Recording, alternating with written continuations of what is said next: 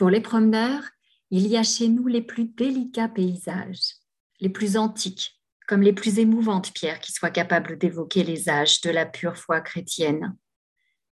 Les avez-vous cherchés parfois? Les avez-vous tenus pieusement quelques jours sous vos regards attendris? Votre ciel est d'un azur aussi tenace que l'azur provençal. Avez-vous rendu hommage à sa lumineuse prodigalité?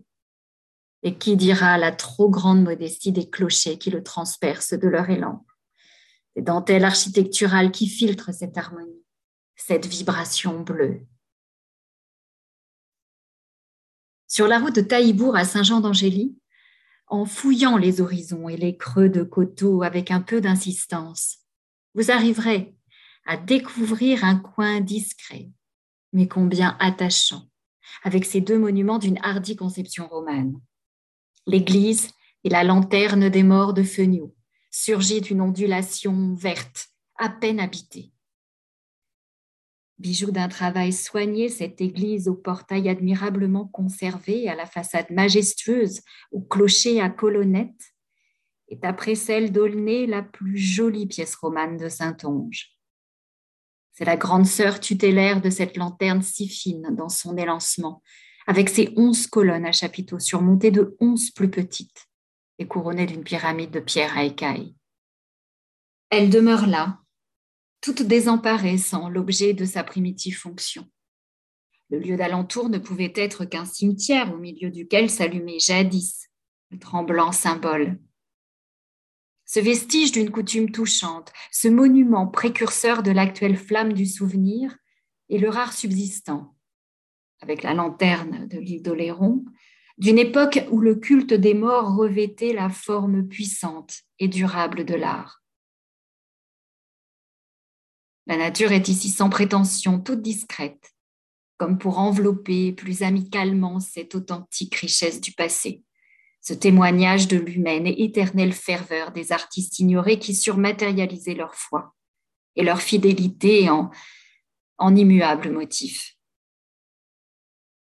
Feniou, île aux Romains perdue dans le décor des prairies escarpées, paysage gracieux et sans âge, auquel je veux joindre cette figure jaillie hors du temps aussi, et que j'ai surprise comme dans une évocation moyenâgeuse au pied de ces contreforts sombres.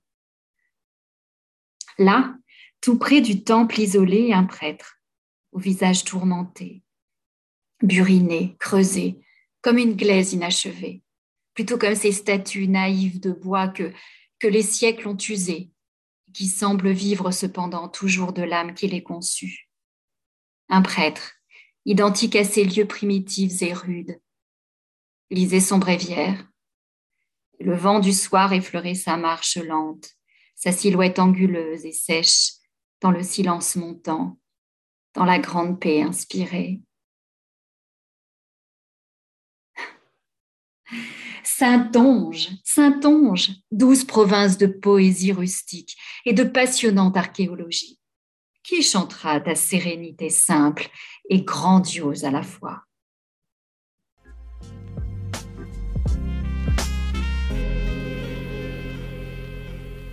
Bonjour, je suis Aude Apio et par ce podcast, je vous fais découvrir Saint-Onge que j'aime, un recueil de notes et de nouvelles écrit par ma grand-tante Madeleine Bernardin. Sur chacun des lieux, vous trouverez un flashcode qui vous permettra d'accéder facilement à l'épisode correspondant et sur le site Saint-Onge que j'aime, vous trouverez une carte référençant les différents points à visiter au fur et à mesure de la sortie des épisodes. Bonne écoute et bonne découverte de la Saint-Onge et de Saint-Onge que j'aime de Madeleine Bernardin.